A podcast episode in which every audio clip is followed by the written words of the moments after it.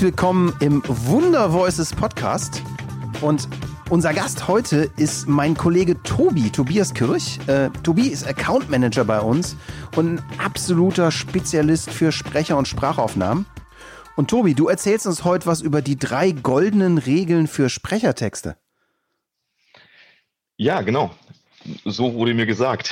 Tobi, wie cool, dass du da bist. Du bist bei dir zu Hause im Homeoffice auf dem Headset. Äh, ist geil, dass die Verbindung klappt. Ja, äh, Wunder der Technik. Äh, ich bin immer wieder überrascht, äh, dass es tatsächlich dann doch so äh, reibungslos funktioniert. Ja, ist verrückt, ne?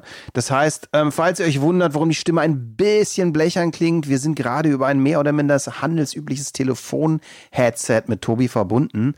Aber das soll keinen Abbruch machen, weil Tobi hat ein paar spannende Sachen zu erzählen. Und worum es heute so ein bisschen geht, ist die Frage, inwiefern der Text selber eigentlich einen riesen Einfluss auf, auf das Endergebnis hat. Und ihr müsst euch mal Folgendes vorstellen.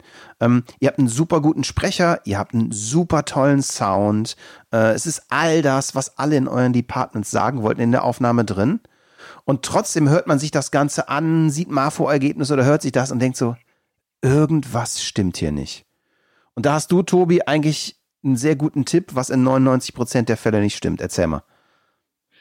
Ja, es ist tatsächlich so, dass äh, der Hörer ähm, ja die Hälfte des Spots einfach nicht verstanden hat. Hm, dadurch, dass äh, es halt oftmals direkt nach ein paar Sekunden direkt wieder vergessen wird. Ja. Woran liegt das genau?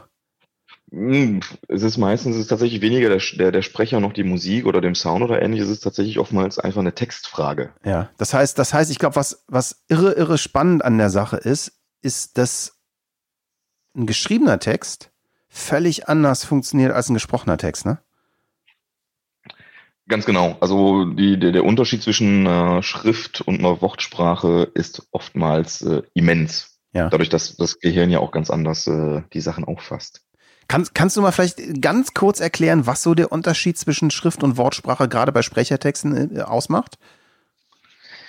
Mm, es ist natürlich äh, gelesen, ist es äh, oftmals anders als als wenn man es hört, weil man einen ganz anderen Fokus irgendwie da drauf liegt. Und vor allem ist es so, dass man beim Lesen natürlich einen Satz einfach mal wiederholen kann. Mhm. Ne, man, man liest sich so einen Satz einfach noch ein zweites Mal durch, um ihn dann verstanden zu haben. Das geht bei einem Gehörten natürlich äh, schwierig, gerade wenn wir irgendwie von Radiowerbung oder ähnlichem sprechen. Ja. Und ähm, ja, man, man, man schreibt auch anders. Ne? Also man, man schreibt ja eine E-Mail zum Beispiel ganz anders als, äh, also mit ganz anderen Informationen, ähm, weil es halt oftmals äh, ja komplexere Themen sind etc. Es muss halt einfach gehalten werden. Mhm. Und äh, das ist halt auch das das Ding, das man auch beachten muss, dass man dem dem, dem Hörer quasi wirklich ähm, leichte Sätze und Worte äh, ans Ohr gibt. Also was mich was mich bei der Sache total verblüfft hat, äh, war einmal zu sehen, wie wie unterschiedlich, glaube ich, die die Informationsaufnahme bei Audio im Gegensatz zu geschriebenen ist. Ne? Also geschriebene Sachen, wie, wie du sagst, da springst du im Text zurück, da kannst du wieder was sehen. Aber bei Audio geht's ja tatsächlich auch so ein bisschen um das Thema Kurzzeitgedächtnis, ne? Ja, total.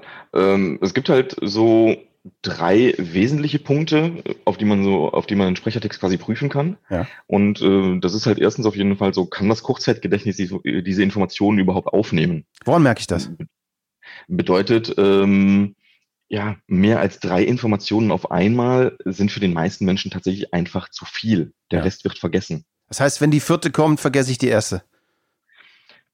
Genau, das ist, ähm, wenn man ein ganz blödes Beispiel nimmt, wenn ich jetzt äh, vom, äh, vom, vom Lebensmittelhandel äh, aus der Ecke ein Radiosport höre und die würden mir äh, fünf Produkte anteasern, die äh, in der Woche im Angebot sind, äh, kann man davon ausgehen, dass die ersten zwei, drei dann, wenn man die letzten zwei gehört hat, schon wieder weg sind. Ja, ja, ja verstehe, verstehe. Das heißt, macht es dann Sinn, auch Sachen zu wiederholen, vielleicht, um, um sie wieder reinzuholen? Ähm, ja, man kann Sachen natürlich wiederholen. Ist die Frage dann, wenn man jetzt bei einem Funkspot spricht, äh, ist man natürlich auch zeitlich irgendwo begrenzt. Das wohl wahr. Deshalb sollte man sich da tatsächlich auf äh, das Wesentliche äh, tatsächlich so ein bisschen begrenzen ja. und äh, sowas eventuell tatsächlich in mehreren Spots eventuell sogar dann äh, einfach produzieren. Ja, und nicht ja, alles in einen reinzuknallen, weil es zu viel wird und äh, dann tatsächlich vielleicht in mehrere äh, äh, Spots inhaltlich einfach das Ganze äh, strukturieren und auch äh, so dann ausspielen. Ja, ist so ein bisschen auch diese alte Regel, ne? Äh, nicht so viel wie möglich, sondern so wenig wie nötig sagen, ne? Ja, auf jeden Fall.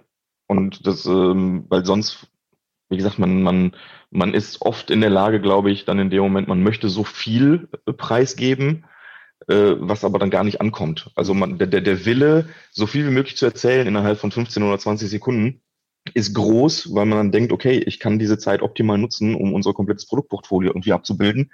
Aber äh, es wird halt einfach extrem komplex mhm. äh, für, den, für den Zuhörer, ja. was da natürlich dann auch wie gesagt, es ist halt ein inhaltliches Ding. Und, und, und, da sind wir eigentlich auch an dem zweiten Punkt, ne? Wenn ich mir einmal sage, okay, äh, ich, ich suche mir maximal drei Informationspunkte aus, über die ich rede, dann ist, glaube ich, die nächste Frage, wie strukturiere ich das? Ne? Also wie rede ich über diese Punkte? Genau, da ist es ganz einfach wirklich äh, ganz kurze Sätze, verständliche Sätze und wie du schon gesagt hast, nicht mehr Informationen reinpacken als überhaupt nötig, weil so vermeidet man dann auch äh, verschachtelte Nebensatzkonstruktionen. Ähm, Du meinst verschachtelte Nebensatzkonstruktionen, die, wenn man sie verwendet und insbesondere in Audio verwendet, manchmal dazu tendieren, äh, eine Komplexität, die, wenn man sich überlegt, so ähnlich ist wie das komplexe Universum wäre, äh, zu verwenden und man am Ende merkt, wovon redet ihr eigentlich? Genau. Also Indiz, Indiz, Indiz, dafür ist, wenn in einem Satz äh, fünf Kommas schon drin sind, dann hat man verloren. Ja, ja, ja. Das heißt, äh, ich sag's mal, ich sag's jetzt mal sehr salopp, manchmal ist es ein bisschen mehr Bildzeitung, ein bisschen weniger Prosa, ne? Ganz genau. Ganz genau. Man muss halt eine Message äh, raushauen, die einfach catcht und die man ja, ja, ja. Äh, wie in der Bildzeitschrift einfach äh, in der maximalen Schriftgröße in so wenig wie äh, möglich Worten einfach, äh, ja salopp gesagt, voll auf die Fresse geben. Wo, wobei wir mal ganz klar klarstellen wollen, wir meinen das strukturell und nicht inhaltlich. ja, absolut, absolut. und, und, und die nächste, die nächste Sache ist dann nämlich wiederum, da, da sind wir auch bei strukturell inhaltlich, äh, so, was, was du letztens erzählt hast, war so das Thema Zielgruppe, ne? Dass du relativ, wie war das, genau dosieren willst, wie du mit wem, warum redest. Genau, man muss eine Zielgruppe einfach auch äh, mal klar analysieren.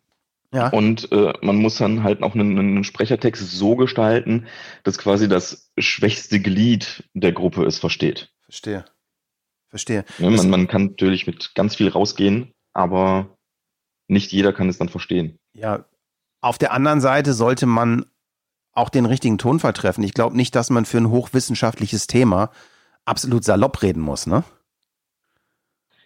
Nee, das ist, ähm, äh, gibt es halt auch äh, im Deutschen schöne Worte wie, äh, wie zum Beispiel äh, Fachterminologie. Mhm. Äh, Bullshit-Bingo. Äh, äh, Bullshit-Bingo, absolut.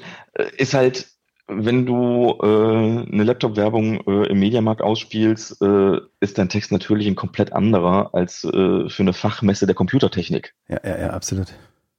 Ne, das ist halt äh, da zielgruppenorientiert, dosieren äh, bei dem, was man sagt und äh, auch zu wissen, okay, wel welche Zielgruppe spreche ich wie an. Ja, ja, ja, verstehe. Verstehe. Sehr spannend, Tobi. Ich, ich, ich fasse das nochmal so ein bisschen für uns zusammen. Also es geht darum, hören funktioniert übers Kurzzeitgedächtnis und ganz anders als lesen, weil ich kann, wenn ich was nicht verstanden habe, nicht zurückskippen. Die erste Frage ist, kann das Kurzzeitgedächtnis die Informationen so aufnehmen? Die kann es nur, wenn ich maximal drei Informationen habe. Diese drei Informationen sollten sinnvoll und einfach strukturiert sein und im Tonfall für die Zielgruppe richtig gesprochen sein. Das war's schon mit unserer kleinen Episode zum Thema drei goldene Regeln für Sprechertexte. Tobi, vielen, vielen Dank. Wenn man Fragen hat zu dem Thema, kann man sich an dich wenden? Ja, auf jeden Fall. Gerne einfach per E-Mail äh, direkt mich anschreiben. Äh, ganz einfach unter tobi.wundervoices.com. Wunderbar. Und wenn euch die Episode gefallen hat, geht zu iTunes, bewertet uns mit fünf Sternen und hinterlasst einen Kommentar. Wir freuen uns von euch zu hören und hoffen, dass ihr alle gesund bleibt. Tschüss. Ciao.